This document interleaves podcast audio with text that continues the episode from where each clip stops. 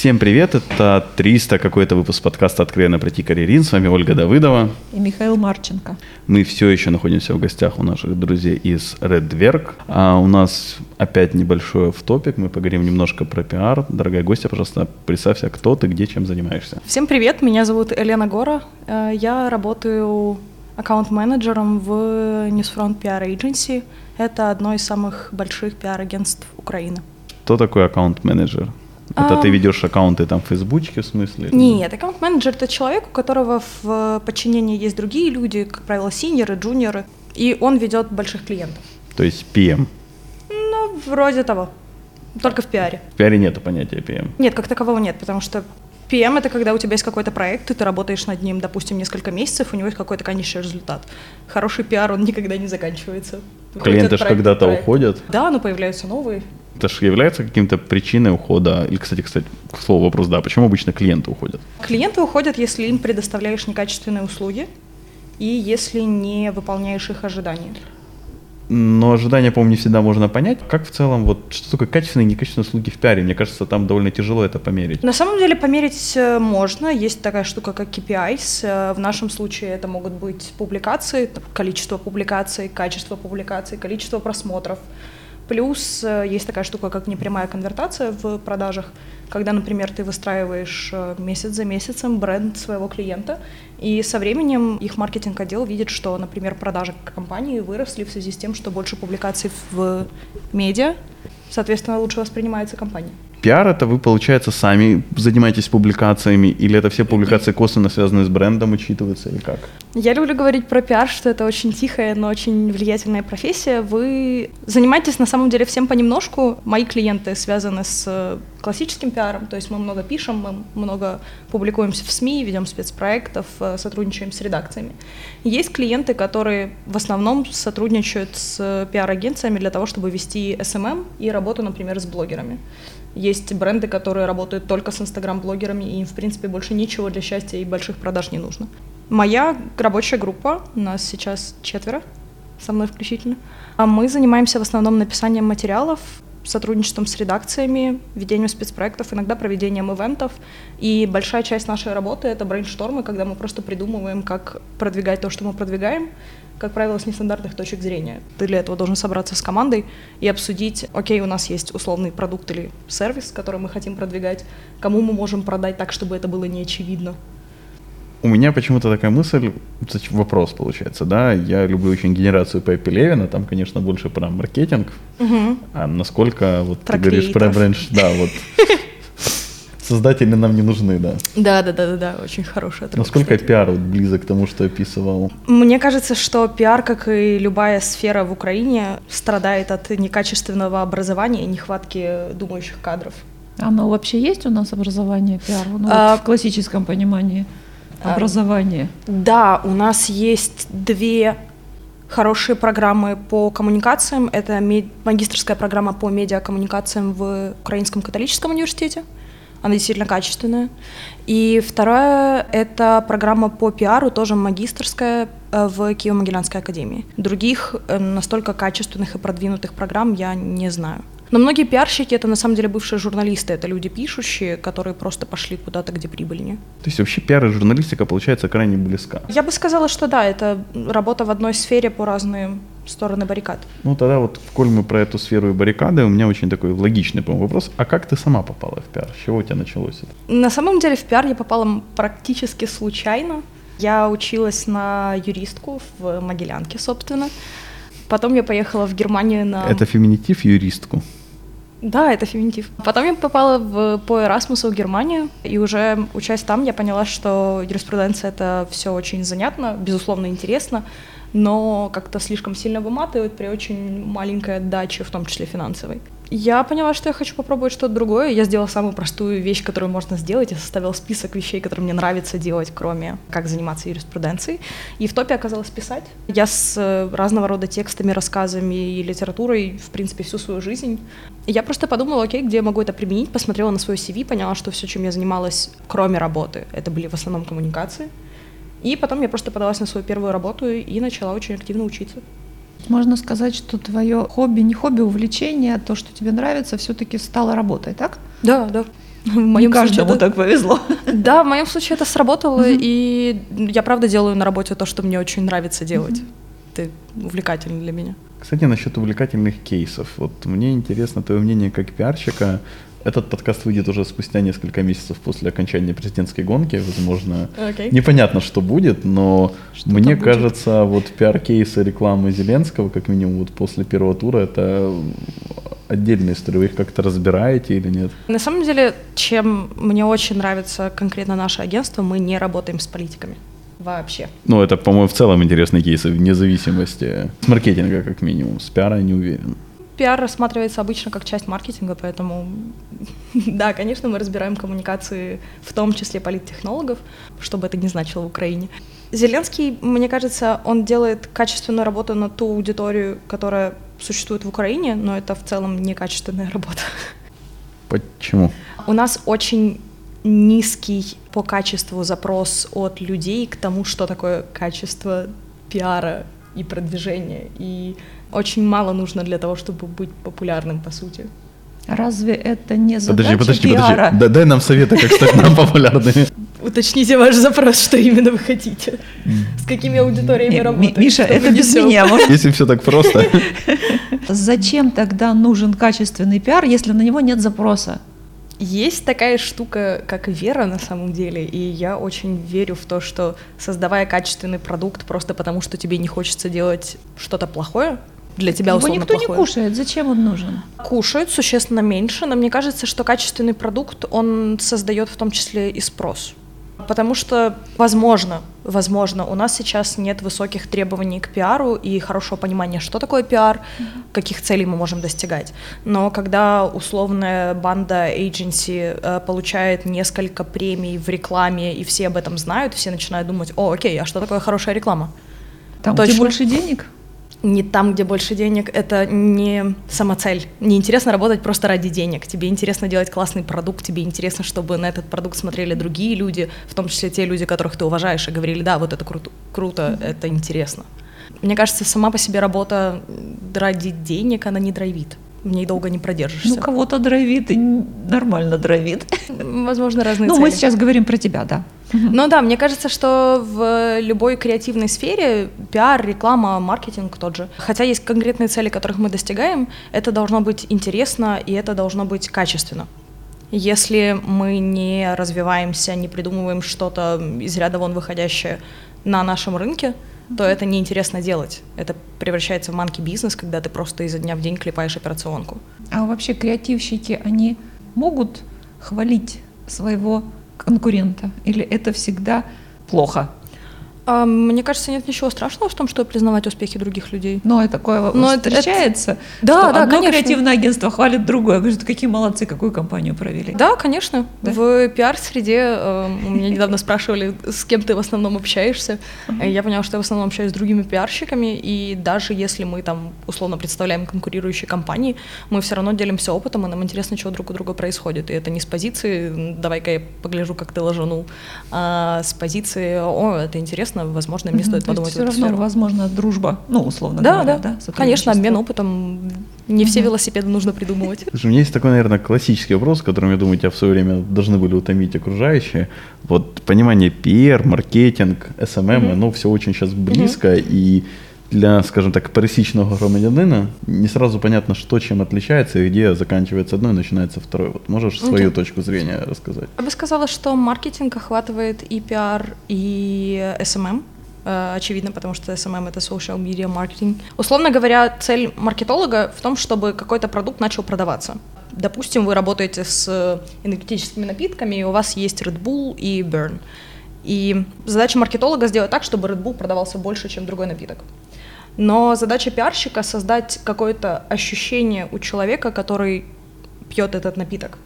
То есть, условно говоря, маркетолог говорит э, Red Bull лучше, чем Burn, а пиарщик говорит Red Bull надо я крыло. Если говорить об SMM, то SMM, э, он бывает разный. Иногда его относят к маркетингу, тогда он занимается продажами, если социальные медиа могут конвертировать продажи. Например, это хорошо работает для магазинов одежды, для каких-то косметических товаров. Там действительно тот же Facebook, та же страничка может генерировать э, прямые продажи клиентам прямо на странице. Э, иногда SMM — это просто платформа для коммуникации и построения того же бренда, и тогда этим занимаются тоже пиарщики. Но, как правило, это отдельный специалист. Доводилось ли тебе работать вот среди твоих клиентов с IT-компаниями? недавний случай, вот только появился клиент. Ты пропад... А. Еще не привыкла. Да, еще, еще, еще не привыкла. И я работала до этого клиента с другим, но это не IT-компания, это IT-сервис, я бы сказала. Можешь рассказать, есть ли какая-то для тебя специфика, которая получилась от работы с IT-компанией? А, на самом деле специфика у любой сферы есть. Первое, что ты учишь, это терминология, и ты изучаешь, чем вообще компания занимается. У меня все клиенты, я бы сказала, из ряда вон выходящие, потому что мой самый первый клиент, который я получила в агентстве, это компания BSF, химический концерн, четвертый по размеру в мире, который в Украине... Австрийский? А, немецкий, который в основном в Украине занимается аграрной продукцией. И получается, что там специфики больше, чем можно представить, но на самом деле это тоже очень интересно. Затем у меня появился e-residency, это программа эстонского правительства, это тот самый IT-сервис, о котором я говорила.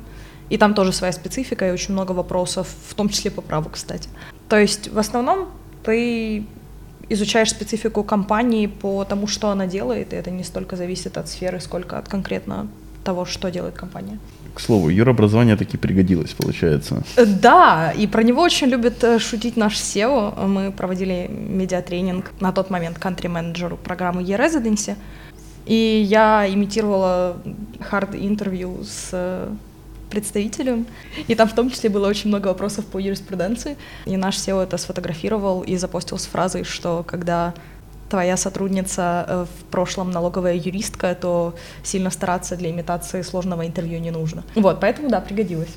У тебя больше маленьких или больших компаний в клиентах? В принципе, у нас политика агентства такая, что мы стараемся работать с топами по рынку в их сферах. Поэтому я бы сказала, что больше больших компаний. Ну вот с маленькими ты тоже успела поработать. Давай определимся, что такое маленькие компании. Не знаю, но вот в том мировосприятии. То есть для меня большая компания, скорее, в которой уже есть очень выверенные процессы, где есть угу.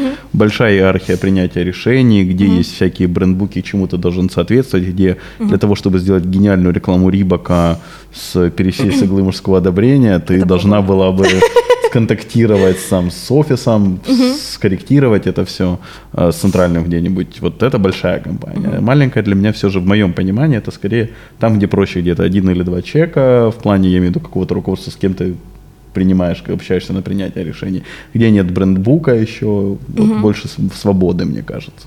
Вообще, на самом деле, мне кажется, что вот наличие э, вот этой свободы брендбука и всего остального, это скорее про настроенность процессов, нежели про размер компании. Бывают большие компании, которые вообще никогда не смотрели в сторону пиара. А что тогда это большая компания, в твоем понимании? Это может быть топ на рынке, ну то есть человек с наибольшей долей рынка в своей сфере, который продает больше всего услуг там или товаров. Инстаграм-блогер, это получается для тебя тоже будет большая компания? Может, ну, Нет. Почему? Топ на рынке, у которого там будет подписчиков больше, чем у всех остальных, вместе взятых. Ну смотри, я все-таки работаю с юрлицами. У него может быть оформлено как юрлицо, come on. ФОП не считается. У него может быть целое ООО оформлено, потому что ему будет работать 3 или 4 человека, которые будут там бронировать билеты, покупать, э, не покупать, прости, фотографировать, монтировать. Он может оформлено быть какого? Ну вот по сути это инстаграм-канал. Это было бы налогово бессмысленно, ну ладно. Нет, окей, в этом смысле я бы отталкивалась от оборота, наверное. От оборота. Окей, вот ты привела пример, когда у компании нет брендбука, это вот оборот какого размера? Ну, ты же понимаешь, да, что я не могу разглашать эту информацию. Ну, ты не можешь говорить про конкретного клиента, да, а сказать, что в это принципе. там даже порядок цифр, там, типа, для, ты считаешь, что большой оборот для компании это там от 100 гривен в день до там тысячи? Большой оборот, это, как правило, речь идет о миллионах долларов. Гривен, долларов. В день, в месяц, в год. В год. Год. Окей. Вот смотри, видишь, смогла сказать okay. и как-то... Будем надеяться, тебя не засудят за это и не уволят. И вот есть компании с миллионными оборотами в год долларов, которые никогда не занимались пиаром. Да, да у них могут быть абсолютно не налажены пиар-процессы. И них... зачем они тогда приходят к тебе? У них уже и так миллион в год есть. Надо же его куда-то тратить. Во-первых, да, нужно куда-то тратить. Во-вторых, когда ты выводишь компанию, и вот вы молодцы, зарабатываете деньги, вы начинаете хотеть ну, это такая эгоцентричная штука. Вы начинаете хотеть, чтобы люди о вас что-то конкретное думали, чтобы они не только покупали ваши товары, но еще и считали вас классненькими. Ну, это приятно. А я думал, что если считают тебя не классненьким, то твои товары не покупают. Это, я думал, так работает. Голосуем ногами и деньгами. Ну вот я всегда сторонник этого. Слушай, ну, условно говоря... А как влияние на мозг на чувства, на эмоции. Ну да, как же поговорить? Ну это условно, как когда ты покупаешь э, себе салфетки на обеденный стол. Ты хватаешь просто те, которые условно либо ты знаешь, либо они дешевле, у тебя не, не вызывает эмоционального отклика процесс выбора салфеток. Ну я вообще правильно? мужик, я скорее вот скажу, вот, вот я проезжал, вот, вот эти, вот, да, или так. То есть и, у тебя нет и, никакого и эмоционального могу... отклика. Хорошо, и, и как... это несколько бездушно. Если бы я делала салфетки и хотела бы, чтобы ты пользовался моими салфетками, потому что они классненькие, они, я не знаю, там, с добром, миром и любовью связаны, я бы хотела, чтобы ты об этом знал. Хорошо, окей, отличное желание, но вот я не представляю, как в пиар может помочь застучаться, чтобы у меня было какой-то эмоциональный отклик от салфетки. Маркетинг, да, там, если сделать... Не столько от салфетки, сколько от компании, которая занимается производством этих салфеток. То есть ценности компании, вынесение в, за пределы компании, да. да, получается? Да, потому что, по сути, во многих сферах рынок перенасыщен предложением. И когда он перенасыщен предложением, ты начинаешь уже выбирать не столько по качеству, ну, то есть условно говоря, по качеству там есть три компании, которые предлагают ну, приблизительно одинаковые услуги. Ты начинаешь выбирать компанию, которая разделяет твои ценности. А, например, для экоактивиста будет очень важно, чтобы компания э, была занята в этой сфере, чтобы она каким-либо образом заботилась о тех же вопросах, что важны для нее. А это сейчас действительно очень, ну, это действительно работает в Украине, потому что мое ощущение, в Украине сейчас больше работает, чем дешевле цена при каком-то терпимом уровне качества. И ты определенно прав, у нас еще нет э, настолько высокой культуры потребления, э, чтобы выйти на ценностный уровень, но это не значит, что мы не должны туда стремиться. Ну, кстати, в Украине тоже есть примеры, когда это все-таки работает. Например, взять тот же бойкот российских товаров после начала войны. Это хороший пример, когда в связи с тем, что произошло какое-то событие, люди на ценностном уровне стали делать выбор, который, возможно, даже им не выгоден. Я, кстати, не знаю, так как это реально повлияло на рынок или нет? Да, у нас очень сильно снизилось э, количество поставляемых товаров из э, России. Окей. Ну, я просто не и представляю, при... они дешевле или дороже на самом деле. Понимаешь, в чем дело? Когда они у нас были очень популярны, э, они были дешевле, и это был действительно выгодный выбор. Mm-hmm. То есть дело было не только в том, что... Дело было совершенно не в том, что оно было изготовлено в РФ. Дело было в том, что это было выгодно, удобно, знакомо и так далее. И когда произошел вот этот плавно-массовый бойкот, э, на какое-то время на рынке образовался вакуум. То есть люди перестали выбирать то, что они выбирали обычно, но ничего вместо этого того же украинского производства или любого другого производства не появилось. И какое-то время этот вакуум существовал, но в этих условиях рынок, он все-таки трансформируется, и начали появляться товары и услуги, которые заменяли этот условно российский товар. И давай мы вернемся к маленьким и большим компаниям. Да. Вот, вот с кем же лучше, проще работать? Там, где уже есть опыт с пиаром, они знают, что они как хотят и сколько раз или там, где еще нет этого понимания? А, на мой взгляд, да, интереснее и эффективнее работать с теми компаниями, у которых есть опыт в этой сфере, и которые понимают, что ты делаешь, почему ты делаешь, и доверяют тебе твою сферу экспертизы. А я как раз думал, что в этом случае они не доверяют, то, что они начинают... Ну, мне казалось, есть большой риск, что они начнут рассказывать, что тебе делать. Мне кажется, что здесь действует простой принцип кесарю кесарева, слесарю слесарева. И если человек уже, ну, условный SEO или там топы компании решили обратиться к пиар-агентству, или завести себе in-house пиар-отдел, то они уже поняли, что они не могут в этом разбираться самостоятельно, и должны быть люди, которые будут этим заниматься. То есть это какой-то уровень доверия. А у вас есть, насколько я понимаю, еще и международные клиенты. Да, конечно. Вот как международный клиент выбирает работать с агентством в Украине? Зачем у них же есть своих большие международные агентства? Специфика рынка в любой стране такова, что тебе нужны локальные представители. Условно говоря, как в юридическом смысле у тебя есть office и есть филиалы по разным странам, дочерние компании в том числе, так в пиаре у тебя есть office, который условно делает там брендбук, там корпоративные цвета, какую-то общую стратегию, общую визию того, как это все должно происходить. И есть локальные агентства, которые занимаются адаптация этого всего под конкретные условия. Понятно, что условия продвижения продуктов в Украине и в условной э, Турции или я не знаю, Российской Федерации пересесть будут сильно отличаться. Да, да, да. Это... Кстати, как ты как пиарщик относишься к этому замечательному кейсу с Рыбаком? Это ужасно. Почему резонанса много? Мы опять-таки возвращаемся к вопросу, что лучше, когда people хавает или когда тебе не стыдно за свою работу. Я всегда выбираю вариант не стыдно за свою ну, работу. Создателю этого было совсем не стыдно. Он об этом говорил и говорит. И а, которого создатель... из них уволили или да, которая это девочка? Или сам уволился, или уволили. А, ну, в общем. Ты имеешь в виду э, того человека, который решил вот именно вот это поместить на обложку? Mm-hmm. Вот тут, кстати, интересный момент, потому что, да, э, человек, очевидно, придерживался позиции, что, типа, людям же зашло, зашло, а что, типа, хайп поднялся, норм. Но при этом сама авторка этой фразы, блогерша из России, собственно... Ты феминистка, да? Возможно. Нет, просто так много используешь феминитивы. Я не знаю, мне просто очень странно называть женщин не феминитивами. Вот это как-то неловко для меня. То есть это не, не очень осознанная позиция получается. Ну, не феминистическая, Я просто когда это делаю. да. Ну и все-таки мой первый язык украинский, а в украинском языке это совсем странно не употреблять феминитив. В общем, да, сама э, авторка этого поста, она сказала, что, боже, когда у меня спросили, типа, что бы такого о тебе написать, я подумала, что последнее, что они могут сделать, это поместить это на рекламу. Ну, то есть я просто сбросила какую-то лютую дичь из своего твиттера, и потом оказалось, что это разошлось по всем интернетам, как официальная реклама Рибок. И это, кстати, на самом деле было очень красноречиво. Ну, потому что одно дело, как человек, который это пишет, воспринимает, а другое дело, как, как это делает маркетолог, который такой, а, ну окей, хайп разошелся. И твое отношение какое к этому? Это ужасно. ну, это правда ужасно. Мне очень нравилась изначальная компания Рибок, на которую опиралась вот эта вот ужасная адаптация, потому что она продвигала ценности э, женщин, которые не боятся быть собой, не боятся быть сильными, им не страшно пробовать новое. И это было очень воодушевляюще. Но то, в какую форму это вылилось на российском пространстве, это просто отвратительно. Потому что мне кажется, что воодушевление одной группы лиц не должно включать в себя унижение другой группы лиц. Вот как-то так. Ты плохо знакома с феминизмом третьей волны, но окей. Ты же знаешь, да, что феминизм третьей волны, он не имеет определенных границ и рамок. Рискуешь. Да, да, да, там еще есть феминизм четвертой волны, о котором вообще мало кто говорит. Нет, я хорошо знакома с этими волнами. Ну, с четвертой я не знаком как раз. И меня, возможно, это устраивает. Ты еще говорила про такой момент с образованием потребителей, в том плане, что потребители сейчас mm-hmm. не понимают, что такое хорошо, что такое плохо. Mm-hmm. маленький уровень запроса. Я знаю буквально один кейс, когда ребята пытаются это дело улучшить конкретно в рекламе, то есть это ближе к маркетингу, чем к пиару. Mm-hmm. Возможно, ты знаешь харьковское агентство Риба Макса Бурцева, который у него есть замечательная школа «Багаж», где учат рекламщиков, mm-hmm. и у него есть проект, который, к сожалению, вот, вот он в одно время сдулся, сейчас он пытается немножко перераздуться, не знаю, как правильно сказать, кинобагаж, где просто берут и разбирают офигенную рекламу со всего мира. То есть ты приходишь просто как зритель, mm-hmm. вот я очень-очень это дело люблю.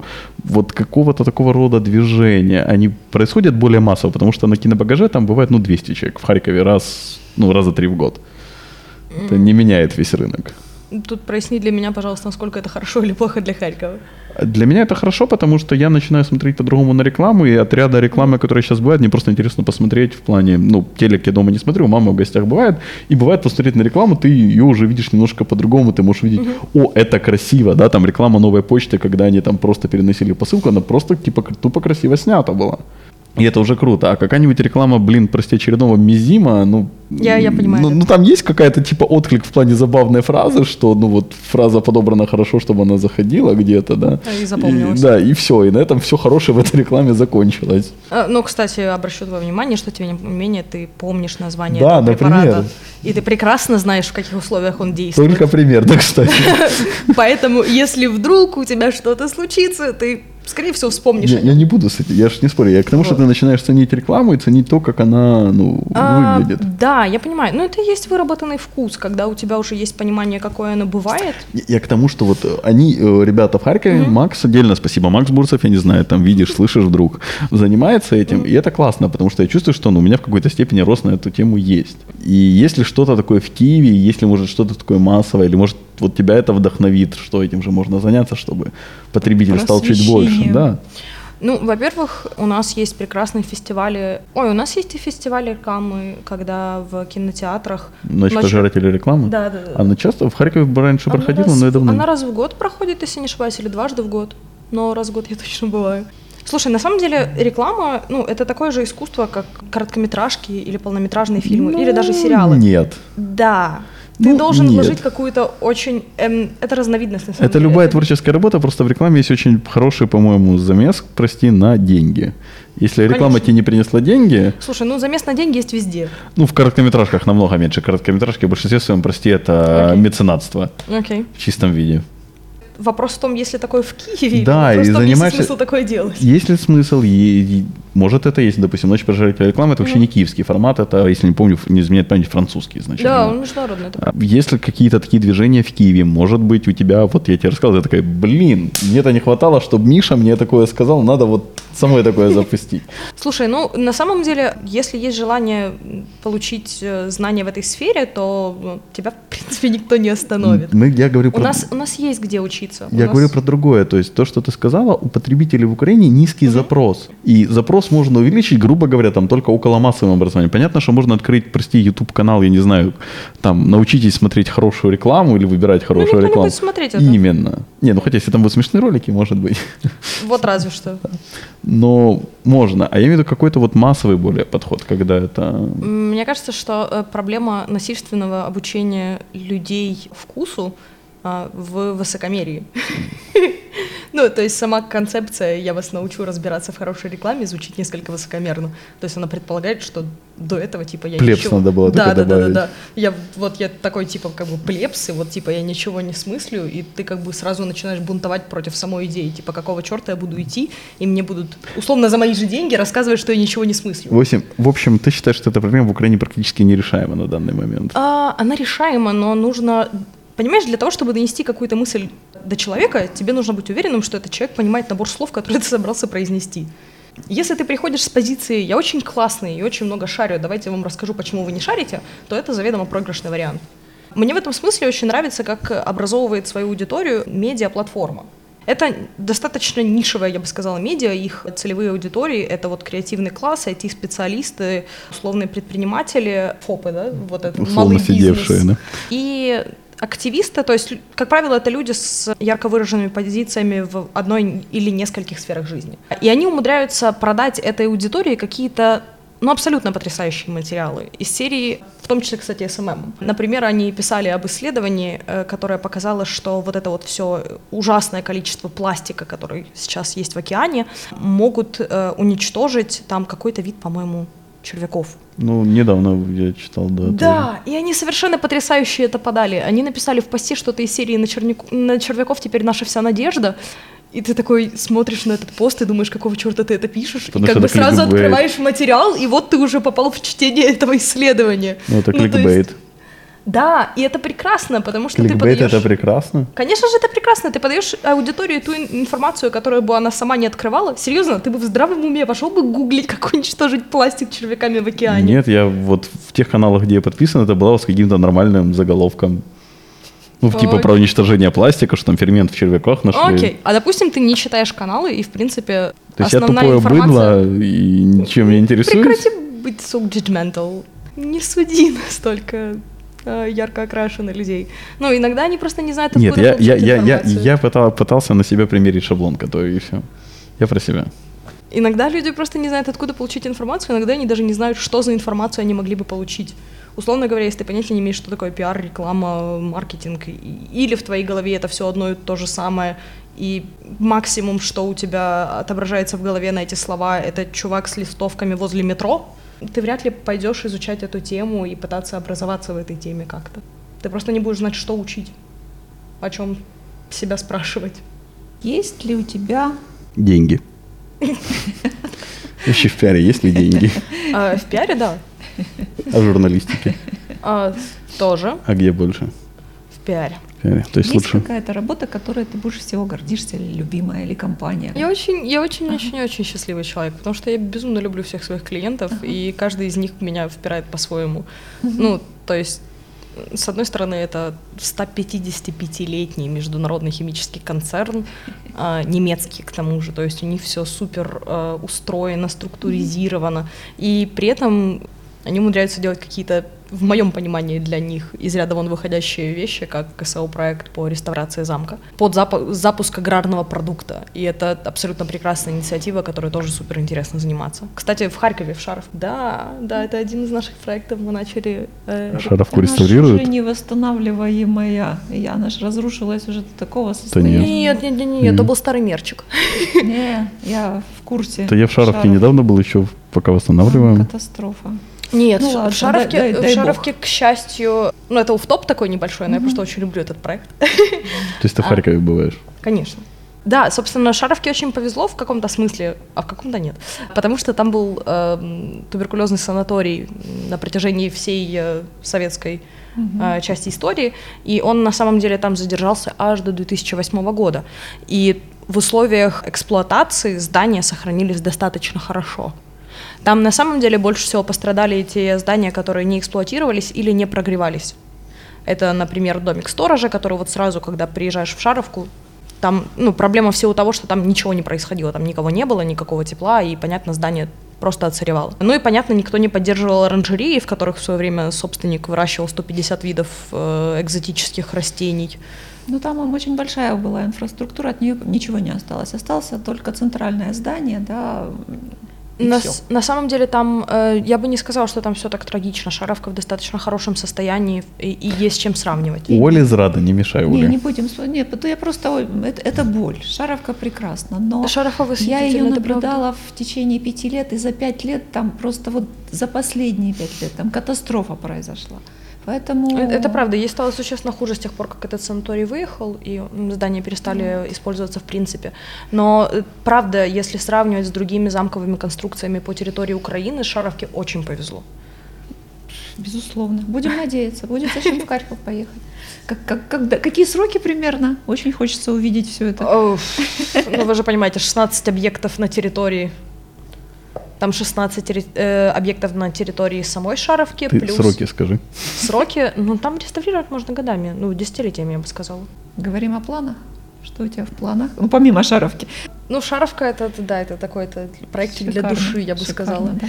Не, я опять-таки возвращаясь к теме клиентов, каждый клиент по-своему прекрасен, по-своему замечателен. В Эстонии просто потрясающие коммуникации, и эстонское правительство это чудесный клиент mm-hmm. как таковой, потому что иногда они присылают какие-то абсолютно странные идеи из серии «Боже, Елена, пожалуйста, разошлите релиз о том, что в Эстонии так много стартапов, что у нас заканчиваются стулья из Икеи».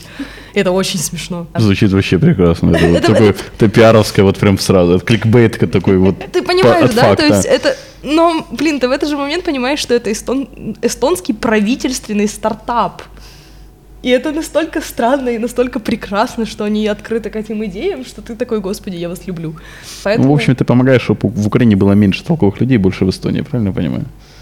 Кто тебе сказал наоборот? Резиденция это же, по-моему, про переезд и миграцию. Нет, нет, нет e-residency это про возможность, сидя из любой точки мира, в том Быть числе... Быть эстонцем.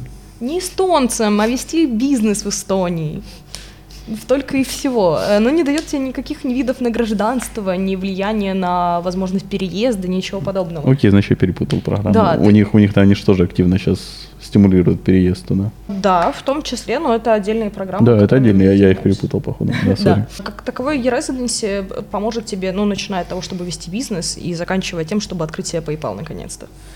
Ну, если вдруг тебе прям очень надо. Ты любишь своих клиентов, и все, да? Это все твои дальнейшие планы. А, черт, Планы, точно. Uh, у меня же есть планы. На самом деле я пока очень заинтересована в том, чтобы развиваться в пиаре. Мне нравится наращивать экспертизу. Если в классическом пиаре я чувствую себя достаточно уверенно, я знаю, что делать, как писать, какие структуры, типы материалов, как вести коммуникацию, как uh, условно быть в хороших отношениях с подрядчиками и так далее, то я вот сейчас смотрю в те сферы, где у меня еще мало экспертизы, где мне было бы интересно тоже поузнавать что-то интересное. Юриспруденция, например, да? А, ну, там я уже достаточно... Экспертна. Да. Окей. В тех сферах, которые мне нужны для работы, во всяком случае. А, ну, я в данном случае говорю больше про digital, потому что все-таки цифровой пиар — это тоже отдельная сфера, и это тоже очень интересно. Посоветуй две книги для наших слушателей. На самом деле есть одна книга, которую я всегда выдаю э, людям, которые приходят в мою команду. Это книга «Слово живое и мертвое» восхитительной советской переводчицы Норы Галь. Она в свое время подарила нам возможность читать всего Туана де Сент-Экзюпери. Сейчас бы эту книгу назвали бы основами копирайтинга, потому что она писала про какие-то абсолютно естественные вещи, которые выходили из ее редакторского труда. Но она написала на эту книгу 40 лет назад, существенно раньше, чем «Пиши, сокращай». И у нее очень простой и в то же время вычурный язык. Книга очень легко читается и объясняет азы того, как разговаривать понятно разговаривать, писать.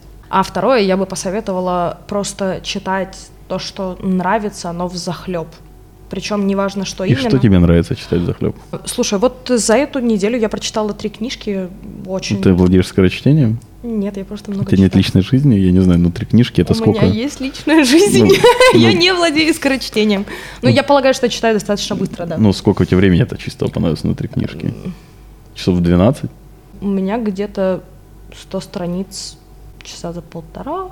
Три книжки это страниц 1200, то есть часов 18, почти сутки читать. Ну вот это же точно личная жизнь, есть там спорт, я не знаю, хобби какие-то. да, есть. Окей. Не переживай, ну, Ну спасибо, как-то что мне, спрашиваешь. у меня это просто не, не- стыкуется. Ну какая вот из этих трех книжек была самая такая для тебя бодрая? Самое-самое бодрое. На, на самом деле, к чему я советую э, читать вообще что угодно, хоть книги, хоть СМИ, хоть э, качественную, качественные журналистские материалы, блоги, пожалуйста, что угодно. Но просто потому, что когда ты потребляешь много материала, э, со временем вырабатывается то, о чем ты говорил, вкус.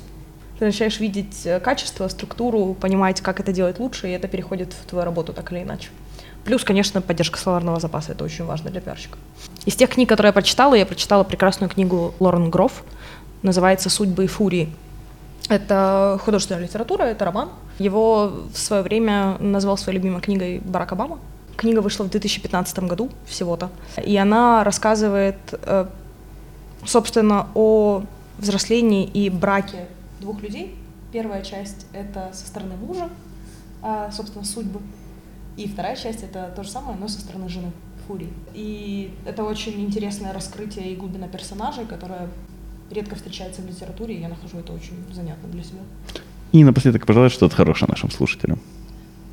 Я, наверное, пожелаю им заниматься тем, чем они любят, так, чтобы это приносило деньги. Большое спасибо слушателям и зрителям, что слушали и смотрели нас.